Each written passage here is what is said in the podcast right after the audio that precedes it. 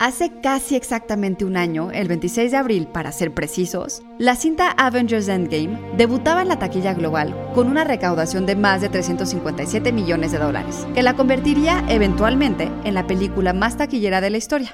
El fin de semana pasado, la película True History of the Kelly Gang se coronaba como el primer lugar de taquilla, con 9 mil dólares de recaudación.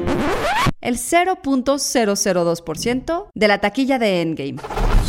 Institute. Masterpiece Your Life. Un western histórico, True History of the Kelly Gang, se estrenó en cinco autocinemas de los Estados Unidos, donde los cines están cerrados desde marzo. No es como que los consumidores no tengan opciones. El consumo vía streaming se ha duplicado desde que inició la pandemia y este 4 de abril se consumieron 27 mil millones de minutos solo en los Estados Unidos, el equivalente a 50 mil años de programación en un solo día. Lo cierto es que es poco probable que Hollywood estrene una cinta de gran presupuesto si no se puede estrenar a nivel nacional.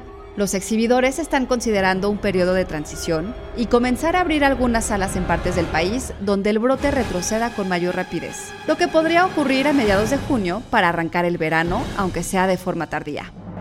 Tras llegar ese día, los hermanos Russo, directores de Endgame, organizaron ayer un watch party de su película por internet. Todo lo que se necesitaba para asistir era reproducir una copia de la cinta exactamente a la misma hora, sin importar en dónde, y utilizando el hashtag AvengersAssemble para tuitear en vivo y convivir con ellos y otros fans. ¿Será este un adelanto del futuro para los cinéfilos? Idea original y guion Antonio Camarillo. Y grabando desde casa, Ana Goyenechea. Nos escuchamos en la próxima cápsula SAE.